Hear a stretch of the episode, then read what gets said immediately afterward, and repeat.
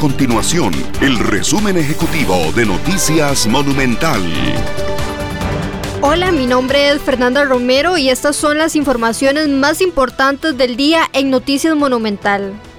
Las protestas contra nuevos impuestos continúan este jueves, causando así que algunos tramos cumplan más de 24 horas con bloqueos e interrupción al tránsito vehicular.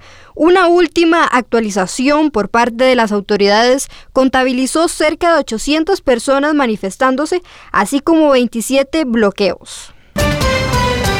Al primero de octubre, el país registra 1.068 casos nuevos de COVID-19, de los cuales 274 son por nexo epidemiológico y 794 por laboratorio, para un total de 76.828 casos confirmados. Además, se contabilizan 39.843 personas recuperadas y por otra parte, 572 personas se encuentran hospitalizadas y 221 de ellas en una unidad de cuidados intensivos. Para hoy se reportan 13 lamentables fallecimientos y en total se contabilizan 917 muertes relacionadas con COVID-19.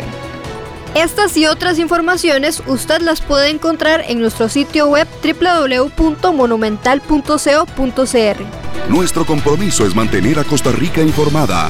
Esto fue el resumen ejecutivo de Noticias Monumental.